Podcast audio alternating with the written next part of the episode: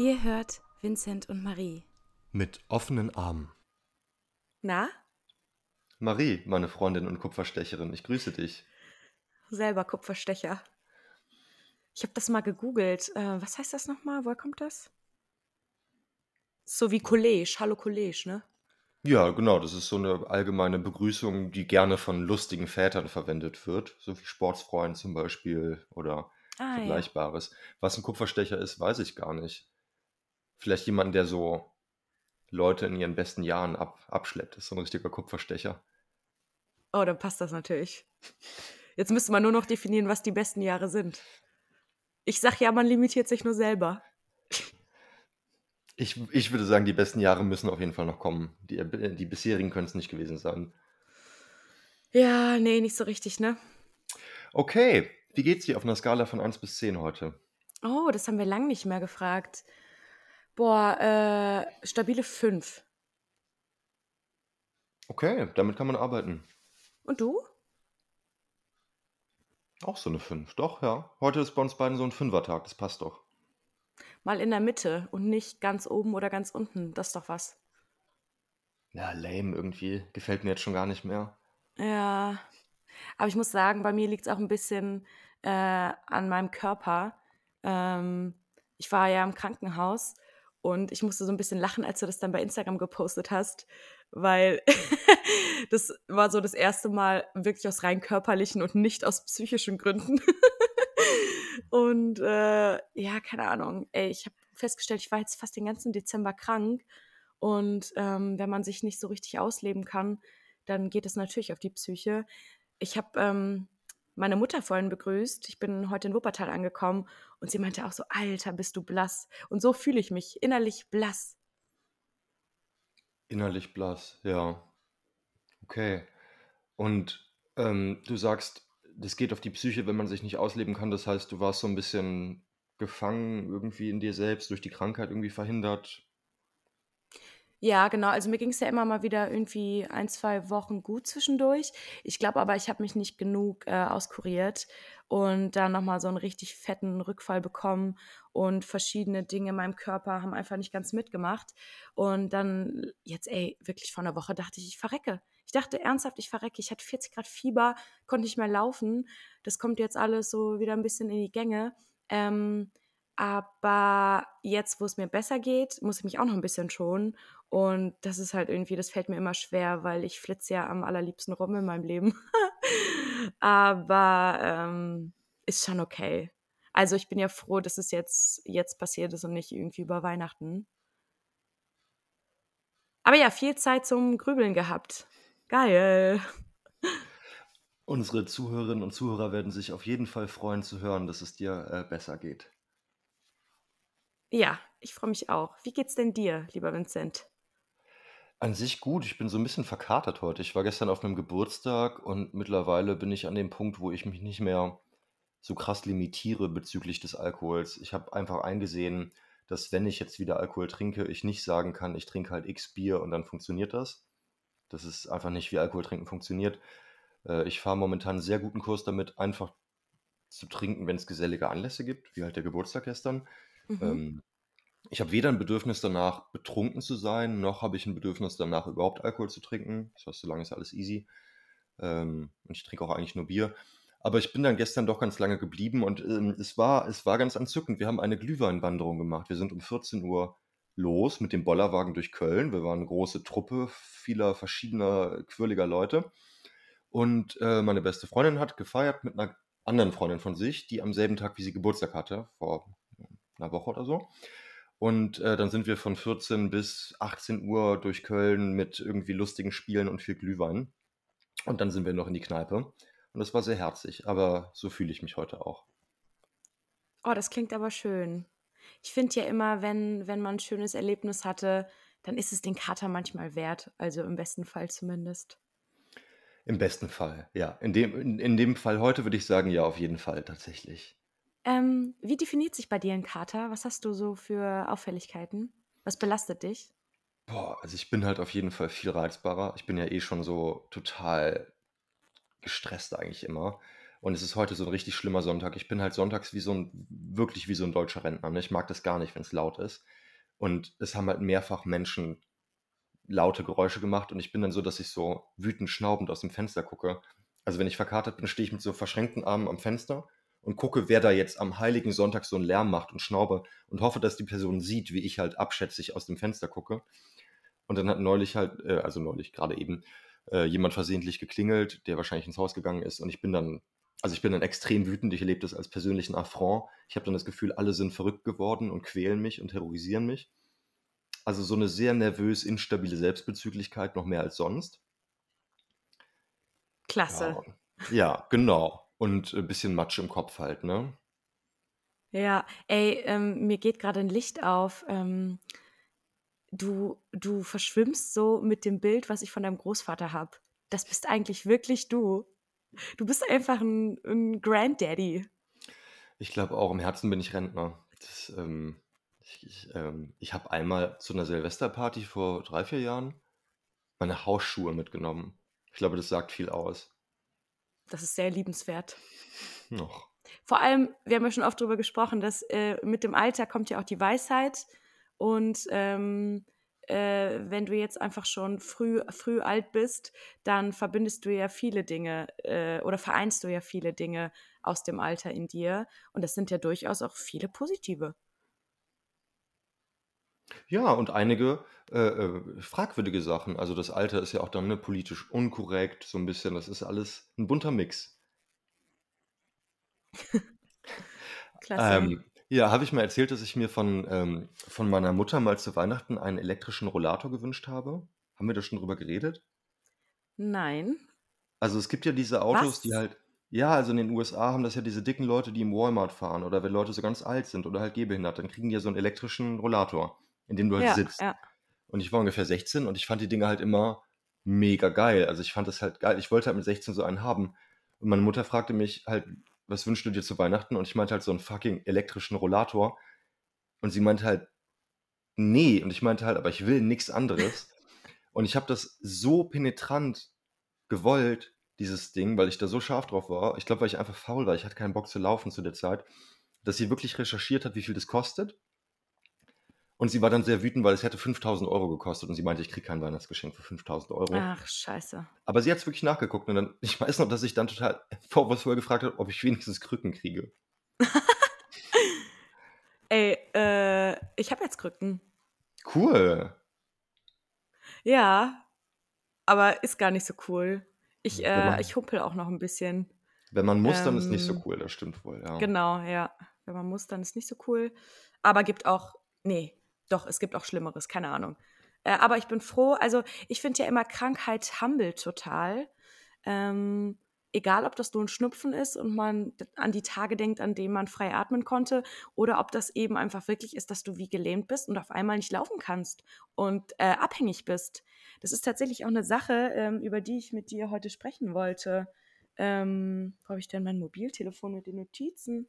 Naja, ich weiß es ja, worüber ich mit dir sprechen wollte, nämlich darüber, dass mir das sau schwer fällt, wirklich abhängig zu sein von Menschen und also auf Hilfe angewiesen zu sein.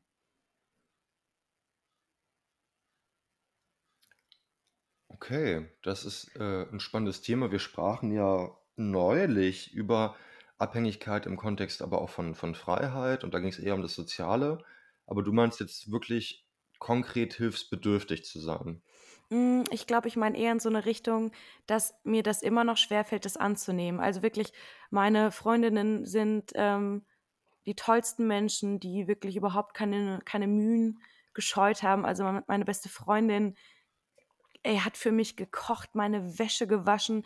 Das war wirklich so, ich hätte die am liebsten irgendwann rausgeschmissen, weil die so viel gemacht hat und ich bin natürlich super dankbar, ähm, aber oh, kann das halt so schwer annehmen und ich fragte mich, woran das liegt, dass mir das immer noch so schwer fällt. Ich denke gerade drüber nach, wie das bei mir so ist, weil das Ja. ist ähm, bei mir gemischt. Also es fällt mir einerseits extrem schwer, vernünftig zu sagen, dass ich Hilfe brauche und Hilfe so richtig anzunehmen. Gleichzeitig kann ich aber auch sehr fordernd sein und irgendwie so sehr ähm, alarmistisch, sodass dann alle so das Bedürfnis haben, mir jetzt ganz schnell helfen zu müssen. Mhm. Ähm, das schwankt bei mir sehr. Hm, aber hast du das denn auch, wie ich das gerade schildere, dass du manchmal durch so unbewusstes Verhalten deine Mitmenschen irgendwie alarmierst und sozusagen so provozierst, dass man sich um dich kümmert? Boah, gute Frage. Ähm, ich glaube, ich hatte das früher, ähm, dass ich, ähm, wenn es mir schlecht ging, ich weiß nicht, mich dann halt noch tiefer hab fallen lassen. Also wahrscheinlich war das vor allem auch aus Hilflosigkeit, aber ich würde sagen, früher haben sich Menschen mehr Sorgen um mich gemacht, weil ich da auch noch viel, viel unkontrollierter und viel mehr getrunken habe und wirklich so ähm, praktisch mir diese ähm, kaputte Version zu eigen gemacht habe. Also ich habe damals gesagt, ähm, mein Wort ist Selbstzerstörung. Also was ja total irre ist. Und das habe Das ich. war ein Statement. Also, Ja, ja, und das habe ich aber vor Jahren schon zum Glück, ähm, ja, dann auch mit der Therapie und so äh, absolut fallen gelassen. Deswegen glaube ich nicht, ähm, dass es so ist. Ich glaube, mittlerweile ist es eher so, dass ich ähm, versuche, dass sich keiner irgendwie Sorgen macht, wenn es nicht wirklich berechtigt ist. das ist gut. Ja. Weil ich kam darauf, ähm, weil es mir, wie gesagt, auch schwerfällt und ich habe deswegen oft, auch in, zumindest in der Vergangenheit, sehr stark die Tendenz gehabt, mich unbewusst so zu verhalten, dass halt alle alarmiert sind, weil dann umgehst du das Fragen müssen und du Mhm. umgehst das annehmen müssen, weil es verläuft dann über so einen Zwang.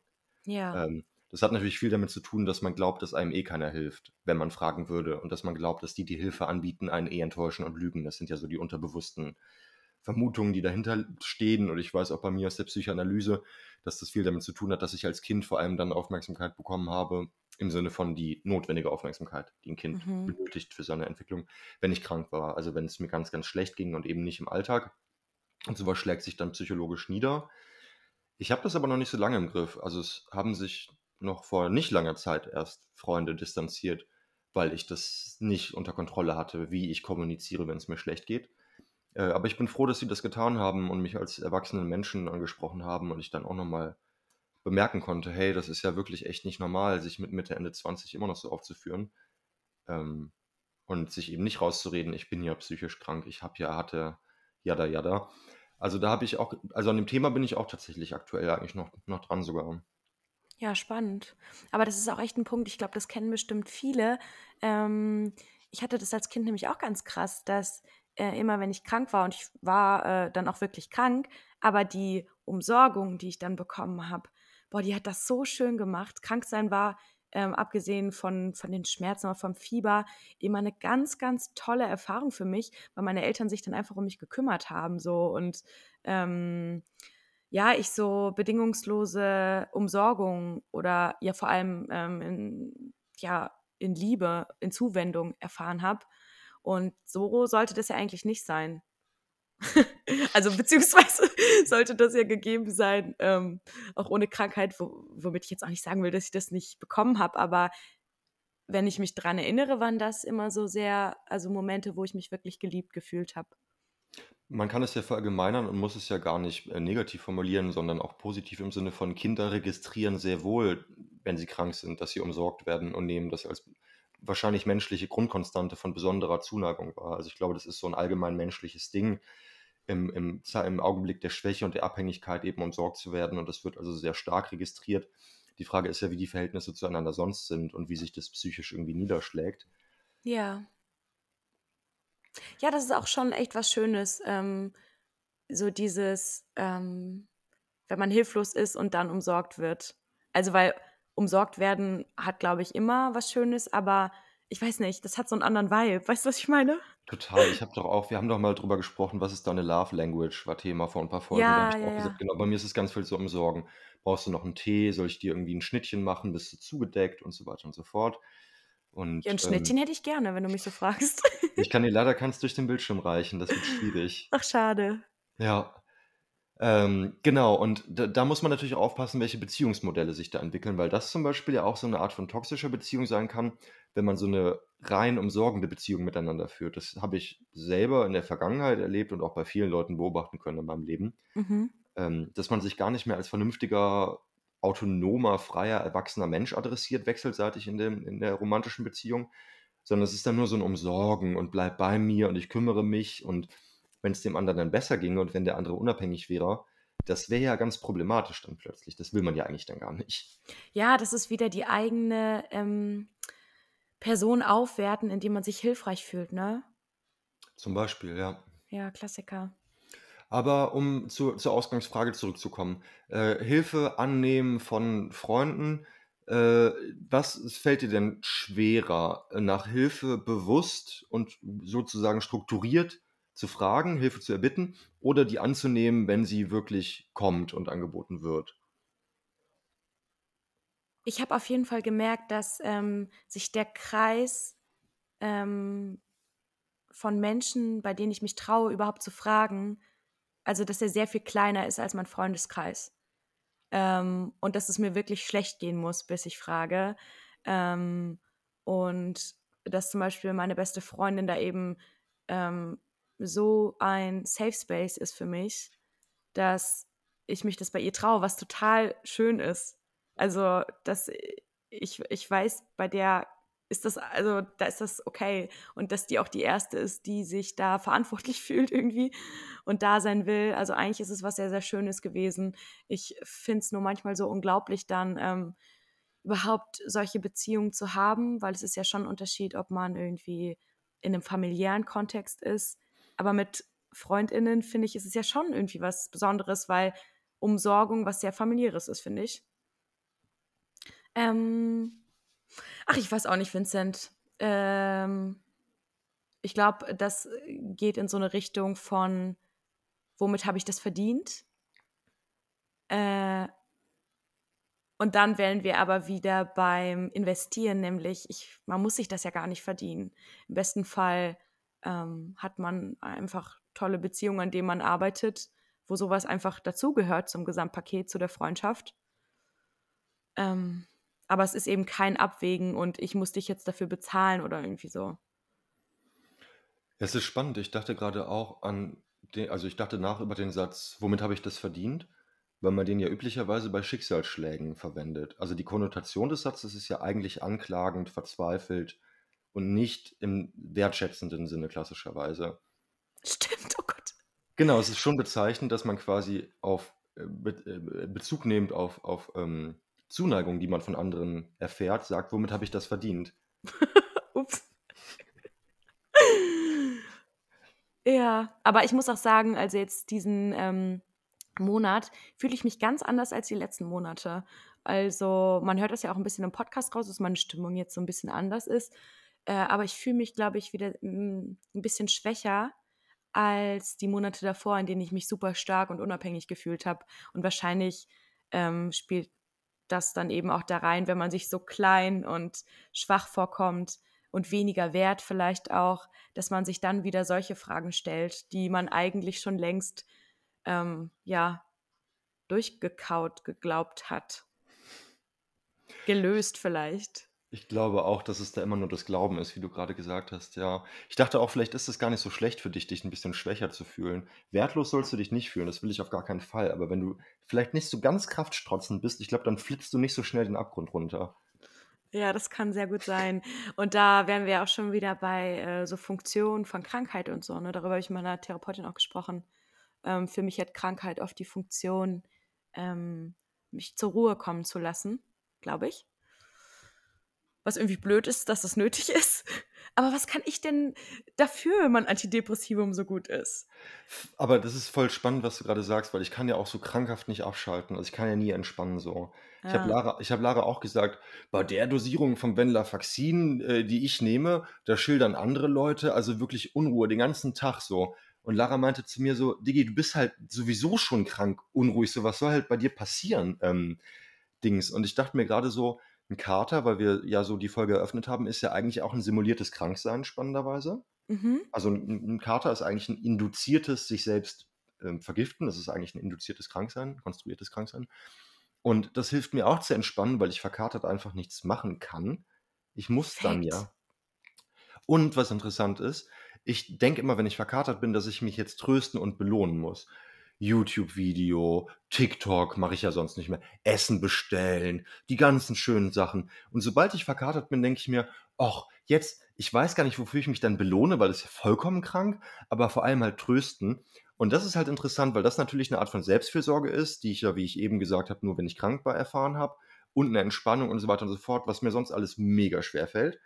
Und da ist natürlich spannend, wirklich der Konnex aus Kater und Krankheit vielleicht. Das finde ich echt krass, was du gerade sagst, weil ich sehe das exakt genauso.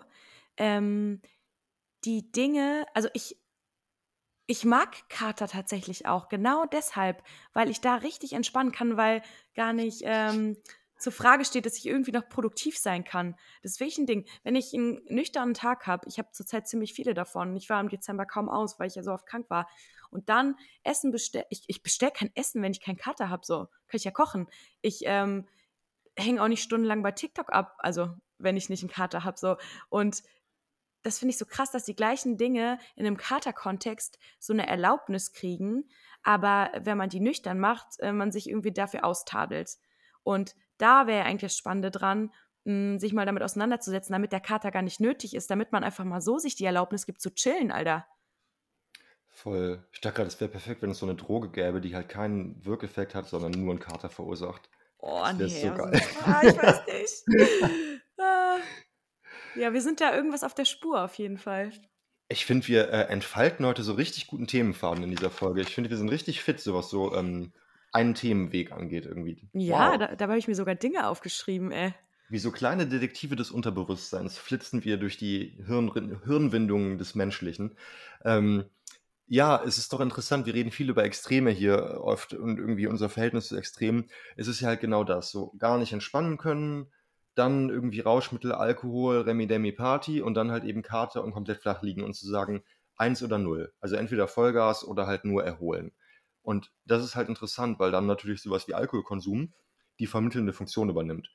Das heißt, man selber muss sich dann nicht kümmern um die Vermittlung der Extreme und mal in den Graubereich reinzukommen, sondern man trinkt halt. Dann reguliert sich das von selbst. Ja, das ist Ja, aber ich muss ganz ehrlich sagen, du hast doch dieses äh, wunderbare Zitat von einem deiner Lieblingsrapper. Diese Grauzone, ne? Alter, Extreme ist, kann ja jeder, die Grauzone fickt dich. Alter, die ist langweilig. Die ist wirklich langweilig. Wieso kann Findest ich die nicht einfach gut finden? Findest du die langweilig? Ich hasse die Grauzone. ja, hassen ist ja was anderes als langweilig, weil wie würde man, also Langeweile und Hass sind ja zwei sehr verschiedene Gefühle. Ich hasse es, dass sie so langweilig ist.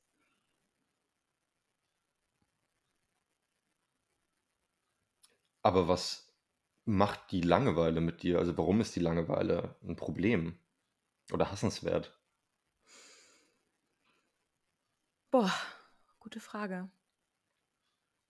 Ich glaube, ähm, das ist eine Gewohnheitssache, äh, wie ähm, was ich aus der Langeweile mache. Da gab es Phasen, wo ich ganz andere Gewohnheiten hatte und ähm, die Langeweile eher sowas war wie ein Motivator oder eine Inspirationsquelle. Und also zum Beispiel während äh, Lockdown. Ähm, ich bin so viel kreativ geworden aus Langeweile. Das war ganz, ganz toll. Und an dem Punkt bin ich jetzt gerade einfach nicht. Ich versuche da gerade so nach und nach wieder reinzukommen und das funktioniert auch. Aber ähm, ich versuche eben auch immer wieder auf dem Schirm zu haben, mich nicht zu überfordern mit so einem Produktivitätsanspruch, sondern auch einfach mal Langeweile scheiße finden zu können. Das muss halt auch okay sein. Ähm, wie ist das bei dir? Es ist bei mir halt auch mal wieder extrem, wie eigentlich vieles irgendwie. Also ich kenne das auch, dass Langeweile so Quelle von Inspiration sein kann. Es ist halt so krass, ich meine, ich lese halt nun sehr gerne. Und wenn ich da so richtig interessiert bin, okay, das ist halt auch der Punkt, ich muss halt richtig hooked sein für ein Thema. Ich Ja. lese nicht so gerne, sondern ich muss halt wahnhaft besessen davon sein, irgendwas zu Ey, verstehen. ich halt auch. Und jetzt gerade bin ich nicht so besessen, wie es mal war. Meine ganzen Bücher, die alle, die ich mir bestellt habe, ah, die catchen mich nicht mehr. Ja, die werden dann alle zur Asche plötzlich in den Händen. Deswegen habe ich auch so eine Bibliothek hier neben mir stehen. Aber äh, der Punkt ist also erstens das, ich muss erstmal vollkommen besessen von irgendwas sein, um überhaupt zu lesen. Und dann kann ich auch fünf Stunden am Tag lesen. Aber wenn ich einmal anfange, im Leerlauf irgendwas anderes zu machen, Mediennutzung, whatever, you name it, dann wird es gar nichts mehr. Also das heißt, dann, dann, ich spiele gerade wieder Playstation. Ich hatte mir das komplett abgewöhnt. Ich habe monatelang kein, kein Playstation gespielt. Ich finde das irgendwie auch hängen geblieben so. äh, President sagt in einem Song auch, ich finde ich find selbst an der Nadel hängen nicht so hängen geblieben wie tagtäglich vor der Xbox hängen. das beschreibt es ganz gut. Aber mein Gehirn ist dann so programmiert, Leerlauf gleich PlayStation oder halt TikTok oder Instagram. Und das ist halt dann, es gibt nur diese beiden Optionen oder halt eben lesen. Aber ähm, das ist dann halt eben für eine Zeitperiode. Also es ist halt nicht Langeweile gleich Medien oder lesen, sondern es kann nur eins von beidem sein bis ich halt in der Phase es so satt habe, dass ich halt dann wieder nach fünf Monaten oder fünf Wochen oder fünf Tagen mir denke, ich kann es nicht mehr sehen. So. Ja, ich denke, es ist Gewohnheit. Ja. Viel Gewohnheit. Scheiß und, schlechte Gewohnheiten. Ja, und extrem, extrem sein. Extrem cool. Extrem cool, extrem krank. Geil. ähm, was ist denn sonst so passiert bei dir die Woche? Hm. Also, Letzte Woche am Donnerstag war ein sehr schöner Vortrag in Bonn, über den ich mich ungemein gefreut habe. Äh, der Aster für politische Bildung hat den organisiert und zwar von Gerhard Stapelfeld. Es ist ein Hamburger Soziologe, ein Soziologieprofessor, ich glaube schon emeritiert, also ist wirklich sehr alt und eigentlich hält er gar keine Vorträge mehr. Äh, ist ziemlich von Marx beeinflusst, also irgendwie marxistisch so und äh, der hat eine, eine Studie geschrieben, der Geist des Widerspruchs, die Geschichte der Dialektik, eine Ideengeschichte der Dialektik.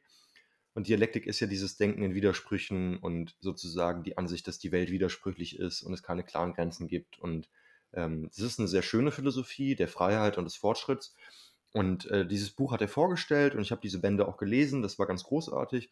Und danach waren wir essen und wir waren eine sehr lustige Truppe im Restaurant, das war sehr schön. Ähm, und am Ende des Vortrags, der sich viel irgendwie mit Marx beschäftigt hat und Epochen der Wirtschaft und so eher akademisches Zeug, ähm, ging es halt darum, dass äh, Herr Stapelfeld meinte, naja, eigentlich ist die Vernunft den Leuten schon zugänglich, aber es gibt halt immer irgendwelche Hindernisse. Also irgendwas verhindert immer, dass die Leute zur Vernunft kommen. Und die Frage ist halt, was sind diese Hindernisse? So, dass, da, damit sollte man sich auseinandersetzen. Und ich meinte dann zu ihm in der Diskussionsrunde nach seinem Vortrag, äh, irgendwie Herr, Herr Stapelfeld, wie geht man denn damit um, wenn jemand so richtig gefangen ist in seiner Welt? Massenmedien, äh, Psychopharmaka, äh, Pornografie, neoliberale Ideologie, also jemand, der richtig zugemüllt ist im Kopf von diesen ganzen Sachen, die uns beeinflussen und denkt, er wäre glücklich und denkt, er wäre frei und vielleicht gar nicht mehr die Probleme sieht der Gesellschaft, in der wir leben. Was sagt man so jemandem? Also ich meinte zu, zu dem Professor, weil mich das sehr interessiert hat, die Leute sind ja immer noch unfrei. Die Leute sind ja immer noch unfrei. Und trotzdem haben sie so einen Wohlstand und so ein Ego, dass man ja gar nicht mehr darüber reden kann eigentlich. Die Leute werden ja wütend, wenn man irgendwas kritisiert heutzutage. Und ich fragte also, was, was, was soll man sagen? Und äh, er mit seiner Lebensweisheit, und ich habe da großen Respekt vor vor älteren Leuten, er sagte dann zu mir, äh, wissen Sie was? Sagen soll man denen überhaupt nichts. Also Herr Stapelfeld war extrem irritiert von meiner Frage, wie ich die gestellt hatte. Und er meinte, wenn ich Ihnen eins sagen kann, dann ist das einzig Vernünftige, was man machen kann, zuhören. Und ich fand es so schön, er meinte, hören Sie den Menschen einfach zu. Hören Sie einfach zu, das ist das Einzige, was Sie machen können. Und dann zeigen Sie den Menschen die Widersprüche auf in den Aussagen, die Sie tätigen. Einfach zuhören und sagen, wo es widersprüchlich ist. Und wenn die Leute nicht mehr mit Ihnen reden wollen, wenn die Leute diese Widersprüche nicht hören wollen, dann machen sie es halt selbst, dann machen sie es halt eigenständig. Ähm, das Wichtigste ist aber das Zuhören. Ob die Leute sich dann noch anhören wollen, wo sie Widersprüchliches glauben und von sich geben, oder ob man das privat sozusagen dann durchdenkt, um, um zu Erkenntnissen zu kommen, äh, das ist irrelevant. Aber das Wichtige ist das Zuhören und das fand ich irgendwie total berührend und schön. Total. Super interessanter Gedankengang und ähm, dieses Bedürfnis, ich weiß nicht, andere Menschen zu schütteln oder so, was ich da bei dir heraushöre, das ist ja wahrscheinlich relativ, ähm, ja, unwahrscheinlich. Man hat vielleicht Einfluss auf die Biografien von Menschen, die einem nahestehen, mit denen man wirkliche Gespräche führen kann. Oder vielleicht, ne, wenn dir Menschen zuhören, also jetzt egal ob im Podcast oder bei äh, Vorträgen oder deine Bücher lesen. Deswegen habe ich mich direkt gefragt, ähm, naja, aber man kann es ja bei sich selber anwenden ähm, die eigenen Widersprüche anzuschauen. Ne? Und ich glaube, ähm, auch ein Vorleben hat sehr viel Kraft, weil auf andere Menschen einzuwirken, mh, hm, geht ja meistens erstmal nach hinten los. Die Menschen müssen immer denken, sie sind selber auf die Idee gekommen. Aber Vorleben kann inspirieren. Und deswegen glaube ich ja auch, dass die innere Arbeit oder die Auseinandersetzung mit sich selbst, ähm, dass man das immer in erster Linie für sich machen sollte, aber dass am Ende alle davon profitieren. Ich weiß nicht, ob alle davon profitieren, aber ich stimme dir vollkommen zu. Man muss die Werte, die man vertritt, auch wirklich sichtbar verkörpern. Sonst ist es einfach nur lasch. Also man muss das wirklich sichtbar verkörpern, was man an Werten vertritt. Sonst hat man keine Werte. Es sind sonst nur Vorstellungen und warme Gedanken. Und man sollte, glaube ich, nie unterschätzen, wie viele Leute es auf der Welt gibt, die ähnlich ticken wie man selbst, also die so gewisse ähnliche Themen bewegen, die ähnliche Sachen kritisch sehen. Ähm, und vielleicht wissen die Leute das noch gar nicht, aber wenn die einen dann sehen, dann ist man sozusagen ein, ein Vorbild dafür. Äh, und das ist, das ist vielleicht sehr wichtig. Also ich habe da neulich auch mit, mit Lara länger darüber diskutiert und da ging es auch darum, versucht man in so Mediendiskussionen einzugreifen. Also da gibt es irgendein Thema und man denkt sich, ich finde das ganz schlimm, wie über dieses Thema hier geredet wird. Vielleicht eine Mehrheitsmeinung, die man ablehnt und sich denkt, eigentlich ist es doch ganz anders. Warum glauben alle so einen Stuss? Versucht man dann quasi in derselben Zeitung oder im selben Fernsehsender oder auf demselben Kanal eine Gegenmeinung zu etablieren und zu sagen, nee, es ist doch ganz anders? Oder spielt man das Spiel gar nicht erst mit und sagt quasi einfach nur für sich selbst, im Privaten oder auch öffentlich ist es halt ganz anders und guckt, wer dann zu einem kommt. Also eben nicht das Aktive, ich mhm. beeinflusse mhm. Sachen, sondern einfach nur, ich sage, ich sehe das halt anders und wer das sozusagen auch anders sieht, dieses Thema, der wird dann mitbekommen, dass ich das so sehe und dann kann man sich miteinander kurzschließen. Ich glaube, das ist keine Frage, die man ähm, leicht beantworten kann, weil ich denke, Widerstand ist super wichtig, ähm, weil man kann nicht einfach Arschlöcher Arschlöcher sein lassen und dabei zugucken und hoffen, dass die irgendwann automatisch zu einem kommen.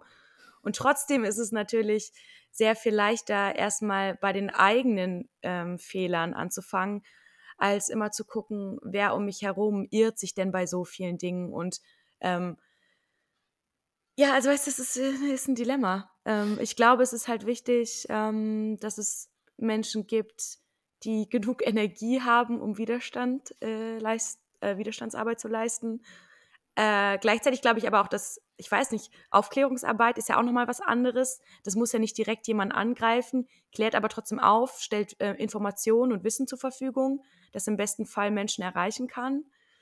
Und auf der anderen Seite finde ich aber auch nicht ähm, schlimm, wenn Menschen sich sowas überhaupt nicht zutrauen und halt das in ihren eigenen Kreisen, vielleicht erstmal im kleineren, bei sich, bei sich beginnen zu arbeiten. Keine Ahnung. Es ist äh, komplex, glaube ich. Ich muss sagen, ich finde das Begriffspaar, das du verwendet hast, richtig großartig. Welches? Äh, du hast gesagt Widerstand und Aufklärung. Und das sind zwei Begriffe, die das Phänomen, wie ich finde und wie ich es mir zumindest vorstelle, perfekt beschreiben. Und so hatte ich die Begriffe noch nicht verwendet in dem Kontext. Von daher finde ich das ähm, sehr schön und sehr hilfreich, was du sagst, weil es gibt einerseits den Widerstand und der ist oft notwendig. Wenn jetzt eine faschistische Partei plötzlich wirklich richtig groß wird oder so ganz schlimme Sachen, dann muss man da Widerstand leisten. Und es gibt auch Dinge, gegen die muss man durchgängig Widerstand leisten ähm, sei das Rassismus oder Antisemitismus, Sexismus, Gewalt gegen Minderheiten. Also die ganzen Dinge, gegen die man einfach Widerstand leisten muss. Und dann gibt es Aufklärung. Und die beiden sind definitiv verwandt miteinander. Das ist ganz klar. Irgendwie Aufklärung, Widerstand, da ist so ein gewisser äh, Bezug zueinander. Aber die Aufklärung kann man sich sozusagen da erlauben, wo der Widerstand nicht ganz so notwendig ist, wo die Hütte ja. nicht ganz so brennt. Aber man muss auch aufgeklärt sein, um Widerstand leisten zu können. Also es ist ganz interessant. Ja, vielleicht ist es so eine Steigerung voneinander auch ein bisschen. Vielleicht, ja. Auf jeden Fall eine spannende Wechselwirkung. Ja. Und ja, ach Mensch, toll. Ja, das geht auch äh, fast schon ein bisschen in den äh, anderen Punkt über, über den ich mit dir sprechen wollte. Ähm, ich hatte ja äh, durch meine ganze Krankheit viel Zeit, Podcasts zu hören von Menschen, die schlauer sind und gesünder als wir und die sich mit wirklich wichtigen Dingen beschäftigen, ähm, wie dem Untergang der Welt. Und ähm, ich habe mir aufgeschrieben, die Welt macht Angst. Wie copen? Dann muss ich an das äh, Spiegel-Interview mit Theodor W. Adorno denken, das legendäre, wo eine junge ähm, Journalistin ihn interviewt hat, Ende der 60er Jahre, glaube ich. Theodor W. Adorno, den ich ja so liebe, war für seinen Pessimismus bekannt. Also er galt als Pessimist. Eigentlich war er Realist. Eigentlich war er Realist, genau. Und ähm, das Interview im Spiegel beginnt mit dieser jungen Journalistin, die zu ihm sagt, Herr Professor, gestern hatte man noch das Gefühl, die Welt wäre in Ordnung. Und Adorno antwortet einfach nur, dieses Gefühl hatte ich nicht. Geil. Ja, fair. Ja, ich muss auch sagen, also ähm, ähm, wenn man, je mehr man sich mit dem Untergang der Welt beschäftigt, klar, desto betroffener wird man auch. Ähm, ich habe mir das einfach jetzt mal wieder gegönnt und muss doch echt sagen, also das macht schon viel mit mir. Was meinst du denn mit Untergang der Welt konkret? Mm, vor allem Klimakrise, würde ich sagen. Also, ich meine, damit einher geht ja auch ganz, ganz viel andere Ungerechtigkeit auf der Welt und Krieg und was auch immer. Ähm, aber ähm, ja, so Klimakrise und was die Folgen sind. Wir, also wir stecken ja mittendrin eh schon seit Jahren, aber ähm, du kannst ja gefühlt auch eh keinen Podcast mehr hören, wo es nicht darum geht, weil das Thema halt einfach, ich weiß nicht, die letzten Jahre fiel es wahrscheinlich leichter, das zu ignorieren und es ist ganz wunder ganz notwendig, dass wir das nicht mehr tun. Aber es ist schon krass. Also ich würde auch sagen, solche Ängste sind ja in der Regel medial erzeugt. Also es ist ja vor allem etwas, was halt durch Medienkonsum in einem entsteht. Es ist ja nicht so, dass man aus dem Fenster guckt und sieht die brennenden Büsche und denkt sich, unser letzter Tag ist gekommen, sondern es ist ja, wie du sagst, dass es halt eben in jedem Podcast runtergebetet wird und dann kleben sich Leute auf die Straße und die Politik redet darüber und so weiter. Ja, aber das ist ja genau richtig, weil das ist ja das Problem. Wir sind ja so privilegiert, dass wir keine brennenden Büsche sehen, aber andere Menschen ja schon. Deswegen glaube ich, das ist absolut notwendig, ähm, uns ein zumindest ansatzweise ähnliches Notwendigkeitsgefühl zu vermitteln über die Medien ich weiß nicht, ob es da einen Zusammenhang gibt zwischen deiner Angst vor dem Weltuntergang und deinen negativen Gefühlen und den politischen Maßnahmen, die diesen wirklich ausbeuterischen Vernichtungsprozess gegenüber dem Planeten stoppen oder bremsen. Also ich glaube, da besteht erstmal kein notwendiger Zusammenhang, dass du dich jetzt schlecht fühlst. Das ist, glaube ich. Nee, ehrlich gesagt, ähm ich, ich habe auch keine Angst vorm Weltuntergang. Ich glaube, ich habe schon mal gesagt, also der Welt wird es einfach äh, besser gehen, wenn wir weg sind. So die Menschen, ähm, also es wäre ja arrogant zu behaupten, die Welt geht unter. Nein, die Menschen gehen unter. Wir haben uns da selber reingeritten so. Und wir sind im Endeffekt einfach eine Spezies, wie vielleicht die Dinosaurier, die halt an irgendeinem Punkt aussterben und dann wird sich die Erde regenerieren. Ähm, ich glaube, es ist eher, also was mir Angst macht, ist eben, ähm, was passieren wird mit den Menschen, äh, wenn so diese Panik ausbricht. Ich glaube, ich habe mehr Angst vor der Panik. Aber die Panik wird ja auch eher am anderen Ende der Erde sein. Die wird dich ja auch nicht persönlich erreichen. Ja, aber ich fühle ja trotzdem mit. Ja, ja, genau. Das war nur meine Nachfrage, welchen Bezug du dazu hast, weil du Ach so. Genau, du wirst es ja auch dann weiterhin nur medial rezipiert erleben. Also du wirst es ja auch weiterhin nur durch den Bildschirm erleben. Ja, ähm, ich bin halt krass sensibel, ähm, weshalb ich auch immer, das ist irgendwie arrogant, aber versuche darauf zu achten, wie viel ich konsumiere, äh, von welchen Medien, ähm, weil wenn ich einmal da drin stecke, dann ähm, ist es für mich schwierig, diese Emotionen, die ich dann empfinde, einfach so wieder ähm, abzuschneiden und mit meinem Alltag weiterzumachen. Und ich glaube, das ist auch gut, weil würden wir Menschen nicht über die Fähigkeit verfügen, mitzufühlen, dann äh, sähe die Welt wahrscheinlich noch tausendmal schlimmer aus, zumindest für einige Menschen. Ähm, ich glaube halt, dass wenn man diese Emotionen fühlt, im besten Fall was Sinnvolles daraus schaffen muss. Nämlich dann eben auch was dafür zu tun, dass, äh, keine Ahnung, Menschen geholfen wird oder so und eben nicht zu resignieren. Und da muss ich bei mir eben drauf achten, weil Depression ist ja zum Beispiel auch was sehr ähm, ja, zurückgezogenes, resignierendes. Und das hilft einem auch keinen weiter. Das ist nochmal was anderes als Wut, als wenn man auf den Tisch haut und sagt, ich reg mich da richtig drüber auf, was da passiert. Ich will, dass sich das ändert. Genau, das ist, eine Wut ist ja zum Beispiel viel lebendiger. Und ähm, ich finde es auch vernünftig, was du sagst, dass man gucken soll, welche Medien konsumiert man, was macht das mit einem, weil es nützt ja niemandem, dass man sich persönlich schlecht fühlt, das ist ja auch klar. Was ich nur eben schwer finde nachzuvollziehen, weil es reden ja viele Leute über dieses Klimathema, über auch irgendwie negative Gefühle, die das in den Menschen auslöst. wir leben ja nun länger schon in einer Welt, die auf Ausbeutung der Natur und des Menschen basiert und in der leider immer wieder Genozide auch vorkommen. Deswegen verstehe ich nicht diese starke Bezugnahme auf beispielsweise Klimaflüchtlinge oder durch klimatische Katastrophen vertriebene Menschen äh, in Bezug auf alle anderen fürchterlichen Dinge, die ja seit jeher auch passieren. Also ich verstehe nicht dieses selektive, dass sich das äh, Fühlen daran festmacht. Das ist was, was ich einfach nicht nachempfinden kann. Aber vielleicht bin ich da auch ein bisschen weltfremd, das weiß ich nicht. Nee, ich verstehe total, was du meinst. Ähm, mein Gefühl ähm, sortiert nicht und macht keine Unterschiede. Ähm, das war jetzt nur die Krise, mit der ich mich zuletzt am meisten beschäftigt habe. Also egal, wohin ich schaue, ähm, ob ich mich eine Woche mehr mit dem Iran beschäftige zum Beispiel oder, ey, keine Ahnung, mit sonst was. Ähm, das Gefühl ist das gleiche. Ist ein Scheißgefühl. Und damit mache ich es mir ganz schön leicht, ja. Ja, gut, was heißt, du machst es dir leicht? Ich dachte auch gerade nochmal, es gibt ja wenig, wenig Anlass gerade zur Freude, wenn man so die Nachrichten einschaltet. Was ich nur eben wichtig finde zu betonen, äh, oder nochmal zu betonen, ist halt eben, dass es alles medial vermittelt ist. Also man sieht es ja nicht durchs wirkliche Fenster, sondern nur durch den Bildschirm. Man hat also, wie du auch selber sagtest, immer noch Einfluss darauf, welche Medien man wie konsumiert. Also es ist immer medial erzeugt. Und ähm, ich glaube, das hat tatsächlich viel damit zu tun, ähm, dass ja zum ersten Mal dieses westliche Lebensmodell, wovon wir profitieren, wir sind eine junge Generation, wir kennen irgendwie keinen Krieg, wir kennen wenig Armut als Generation, gemessen an früher zumindest, also im Querschnitt statistisch. Ähm, ich will jetzt auch nichts schönreden, was nicht schön zu reden ist, aber ähm, ich glaube, langsam zeichnet sich ab, dass es so nicht weiter funktionieren wird. Also ich glaube, langsam zeichnet sich ab, dass so eine amerikanisch-westliche Vorherrschaft global abgelöst werden wird, durch China zum Beispiel. Äh, es zeichnet sich ab, dass irgendwie der Wohlstand nicht immer weiter gestapelt werden kann. Also es ist jetzt zum Beispiel für uns viel schwieriger, ein Haus zu kaufen als für unsere Großeltern. Das heißt, wir haben eigentlich materiell äh, weniger als unsere Vorfahren schon wieder, weil alles teurer wird.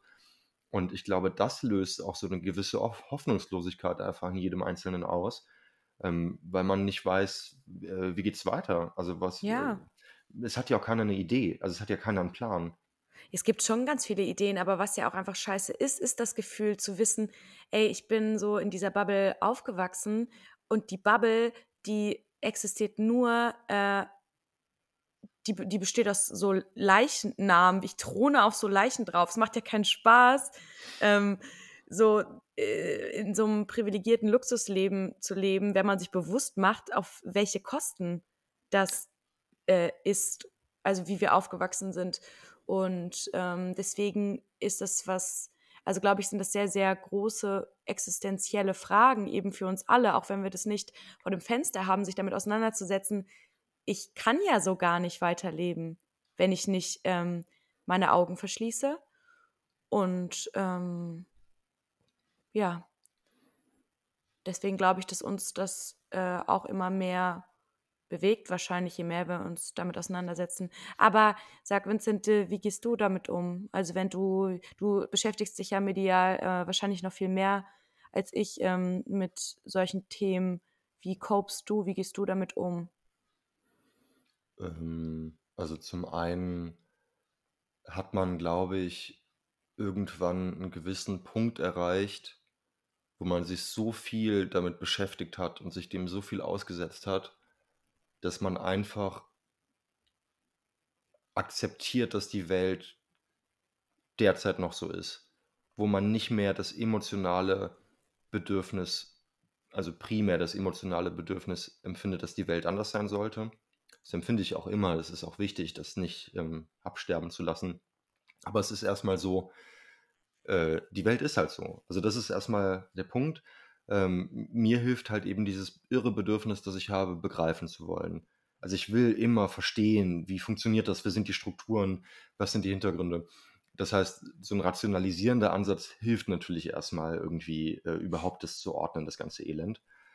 Ähm, und was für mich halt ganz wichtig ist, ist halt eben so diese Trennung, weil ich bin halt für den Weltverlauf völlig unbedeutend. Also ob ich jetzt den Rest meines Lebens Pizza bestelle und hier Playstation spiele oder draußen auf der Straße eine Demo anmelde und groß Remi Demi mache, das wird den Lauf der Welt nicht verändern. Es ist völlig irrelevant. Und deswegen brauche ich auch kein schlechtes Gewissen zu haben, wenn ich mir eine gute Zeit mache. Und da weiß ich eben nicht, ob ich das ähnlich sehe, weil ich weiß schon, was du meinst.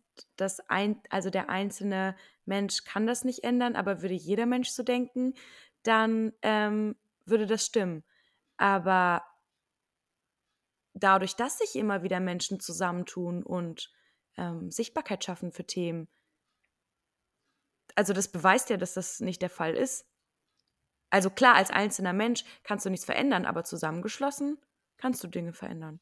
Zusammengeschlossen lassen sich Dinge verändern, aber alle Versuche, die fundamentalen Widersprüche des menschlichen Daseins zu verändern, resultierten in Millionen von Toten. Das heißt, also selbst, selbst die Fälle, in denen sich Menschen zusammengeschlossen haben und selbst wenn es mit einer guten und vernünftigen Intention war, selbst dann ist es schiefgegangen und der halbe Erdball lag in Trümmern. Ähm, ich, ich bin nicht vollends resigniert. Also ich sage das sehr polemisch. Ähm, ich, das ist halt der Unterschied zwischen Revolution und Reform. Also man kann zum Beispiel innerhalb von einem demokratischen westlichen äh, äh, Rechtsstaat, wie wir hier irgendwie in Deutschland leben, da kann man sehr wohl Bündnisse schließen, damit irgendwie mit Minderheiten besser umgegangen wird. Also es gab ja viel, viel Lobbyarbeit, dass Sinti und Roma nicht mehr abwertend bezeichnet werden, dass man überhaupt der ermordeten Sinti und Roma während des Nationalsozialismus gedenkt oder dass halt eben Awareness für Rassismus da ist. Das sind ja alles lange Prozesse gewesen, wo Leute sich viel Mühe gegeben haben und sich zusammengeschlossen haben. Das will ich also überhaupt nicht abwerten. Ähm, gleichzeitig glaube ich, dass keine dieser Initiativen jemals die Ursache dieser Probleme gelöst hat bisher. Was glaubst du, ist die Ursache? Puh in einem Satz kann ich das nicht zusammenfassen, aber ich glaube, in einer Welt, die auf ähm, Trieb, Unterdrückung und Naturbeherrschung und Herrschaft und Ausbeutung basiert und in der der Mensch nicht aufgeklärt ist über sich selbst und nicht weiß, dass er frei sein könnte und so zurechtgestutzt und manipuliert wird und über so viele Jahrhunderte mittlerweile in solchen Systemen sich immer weiter verstrickt hat. Ich glaube, da kommt am einen oder anderen Ende immer sowas Mörderisches heraus. Das ist wie diese Spiele, wo du die Maulwürfe so haust. Also das ist halt, glaube ich, allein zum Beispiel dadurch, dass Leute, die ja echt viel arbeiten müssen und so, die müssen ihre Triebe unterdrücken. Also die Leute, die am Fließband arbeiten, können ja nicht mal pissen gehen.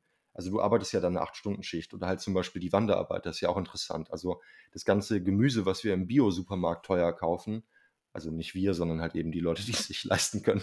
Aber ähm, das ähm, wird ja produziert von Wanderarbeiterinnen. Das sind ja alles ähm, aus Osteuropa stammende Wanderarbeiterinnen, die dann irgendwelchen ähm, Bruchbuden hausen. Und der Punkt ist, wenn man so gezwungen ist zu arbeiten, dann muss man sich ja selbst extrem unterdrücken. Also es geht ja gar nicht anders. Und diese Selbstunterdrückung wird immer zu irgendwelchen weiteren negativen Konsequenzen führen. Und das kannst du auf ganz viele Dinge übertragen. Also, ja, es ist ähm, schwierig in einem Satz zusammenzufassen. Ja, aber ich check, was du meinst. Es ist halt schade um die Menschheit. Also so, vielleicht. Das, ja, das beschreibt ganz schade um die Menschheit. Also ja. vielleicht kriegen wir ja nochmal eine zweite Chance oder so, aber ich sehe uns da jetzt nicht mehr so lange. ja, ich glaube auch, der Zug ist abgefahren tatsächlich. Ja, at least we tried. Ey, dabei sein ist alles. Dabei sein ist alles. Teilnehmerurkunde. Am Ende kriegen wir hier von Petrus oder wer das ist, ja! alle so eine Teilnehmerurkunde. Menschheit hat teilgenommen, ey. Und tschüss, ey, jetzt ist die Erde. Mal gucken, was als nächstes auf der Erde passiert. Vielleicht können wir das ja dann von oben ähm, beobachten. Und vielleicht sind ja, ist ja die nächste Spezies noch bescheuerter als wir. Oh Gott, vielleicht wird es immer schlimmer. Oh sollen, sollen wir mal zum nächsten Programmpunkt irgendwie übergehen? Therapie-Learning der Woche. Äh, ja, ich glaube, ähm, ich habe schon genug erzählt äh, über die Bedürftigkeit und die Angst. Äh, aber das heißt, meine Learnings wurden innerhalb des Podcasts äh, hier Dings äh, erarbeitet mit allen zusammen. Also vielen Dank äh, für das Durchführen, Herr Sporon. Und liebe Zuhörerinnen und Zuhörer fürs Zuhören. Wir sind ja alle hier im selben Boot. Mein Löwe, mein Bär. Was auch immer.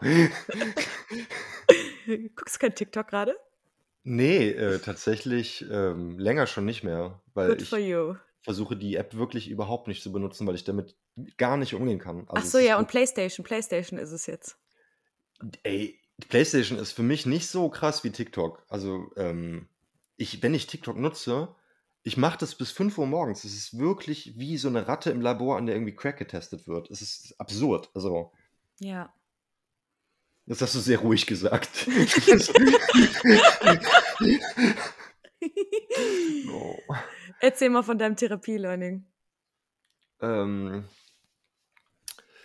ich glaube, mein wichtigstes Therapie-Learning war irgendwie, oder relevanteste, dass halt ähm, Uni einfach nicht so wichtig ist. Und ähm, generell solche Sachen, die so, ah, wie nennt man das, so bürgerlich repräsentative Sachen, die so eine institutionelle Funktion, so eine gesellschaftliche Funktion haben, Uni, Arbeit, das ganze Zeug halt, weil ich war voll motiviert wieder zu studieren und es tut mir nach wie vor richtig gut und ich lese auch die Texte so, aber ich bin jetzt ein paar Mal nicht hingegangen und war jetzt ein paar Mal wieder da und dachte mir, die Welt steht und fällt nicht damit, ob ich jetzt hier im Seminar sitze. Ähm, und neulich bin ich einfach mal nicht zur Uni, als es mir schlecht ging und ich irgendwie Ärger hatte morgens mit irgendwas und habe einfach Frühstück angekauft für Lara und mich und haben wir im Bett gefrühstückt und das war sehr schön. Das war ein richtig toller Moment. Und äh, neulich war Weihnachtsfeier von der Arbeit und ich war drei Stunden mit auf dem Weihnachtsmarkt, weil ich irgendwie dachte, ich muss mit dabei sein und hatte komplett blau angelaufene Zehen zum ersten Mal in meinem Leben und dachte mir auch im Nachhinein, so wichtig muss man solche Sachen wie Uni und Arbeit eigentlich gar nicht nehmen. So irgendwie. Ja, Word. Vor allem verschwimmen solche Dinge eben genau dann, wenn Gesundheit nicht vorhanden ist. Also dann spielt Arbeit und Studium absolut keine Rolle mehr. Dann, was dann zählt, was am Ende des Tages immer am wichtigsten ist, ist, hast du, hast du gute Menschen um dich und bist du gesund so. Ja. Ja, ansonsten habe ich nicht so viel zu erzählen. Ich habe mir eine kleine Beule an meinem Kopf wegschneiden lassen. Ich glaube, man sieht es nicht, weil es ist. Ja, ich habe das gesehen zwischendurch. Ja, genau. Gefährlich. So eine lustige Antenne, die oben rausguckt. Äh, und auch das ist so, der Arzt ist voll nett und dann liegt man da und dann sagst du die Schwester, so geht's ihm gut und ich sag so ja und dann sagt der Arzt, jetzt drückt's kurz und dann schneidet er das auf und dann war ich für den Kontrolltermin da und dann gibt er einem so ein gutes Gefühl. Also es ist so ein bisschen dieses Versorgungsthema, was wir hatten. Das ist wirklich sehr interessant. Mhm. Wobei Ärzte auch richtige kleine Teufel sein können. Also ich bin eigentlich nicht gut auf Ärzte zu sprechen als chronisch kranke Person. Aber der ist super, der Hautarzt. Und äh, als letzte lustige Anekdote hatte ich gerade noch irgendwas, was mir durch den Kopf schoss. Aber ich glaube, es ist auch schon wieder weg und war auch nicht so wichtig. Lass erstmal deinen Kopf heilen, Vincent. Auf vielen Ebenen. Dann sehen wir weiter, ja. Das war eine ganz schön düstere Folge, aber es hat mir trotzdem ähm, viel Freude und neue Einblicke verschafft. Ich glaube, das ist der Unterschied. Also ich würde das gar nicht als düster bezeichnen. Das ist, glaube ich, weil du eben meintest, wie geht man damit um mit diesem ganzen. Für mich ist das einfach casual. Also es gibt Ja. so, es gibt so casual und competitive Elend. Und bis ich bei competitive bin, da das dauert halt. Für mich ist es lange noch casual. Ähm, ich glaube, das ist eine Möglichkeit zu copen. Aber die Frage ist, ob das wiederum vernünftig ist. Das diskutieren wir dann in einer der, der nächsten Folgen wahrscheinlich. Auf jeden Fall würde ich sagen, Unmengen an Geld für Bücher ausgeben ist ähm, besser gecopt, als Unmengen von Drogen zu nehmen. Safe. Kommt auf die Bücher an, aber ja. Ey, Vincent, du weißt doch, ähm, Bücher sind highly underrated. Bücher sind highly underrated, wie eine kluge Frau in der Psychiatrie mal zu mir sagte. Ja, ihren Namen nennen wir nicht.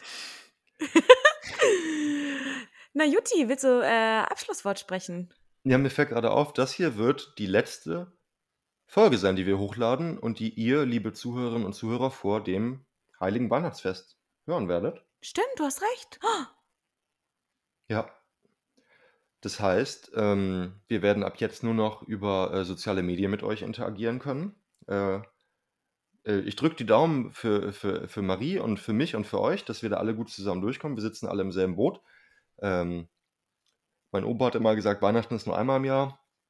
zum Glück.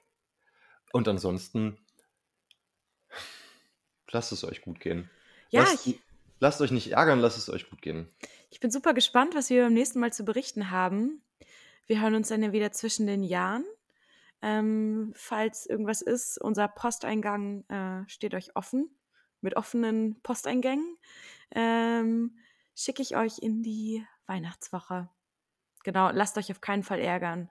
Und falls doch, ja, vielleicht ärgert ihr auch einfach mal zurück. Präventiv einfach mal anfangen, die anderen zu ärgern. Ja, dafür ist Weihnachten doch auch so ein bisschen da. Mein Gott. Die Welt geht ja eh unter. Komm, noch einmal richtig ärgern. Dann, ja, schöne Weihnachtstage euch. Bis Tschüssi. bald. Ciao. Abschließend möchten wir uns bedanken bei Lara Valentina für das Foto, Bei Simon Slommer für den Jingle und bei euch fürs Zuhören. Bis zur nächsten Folge.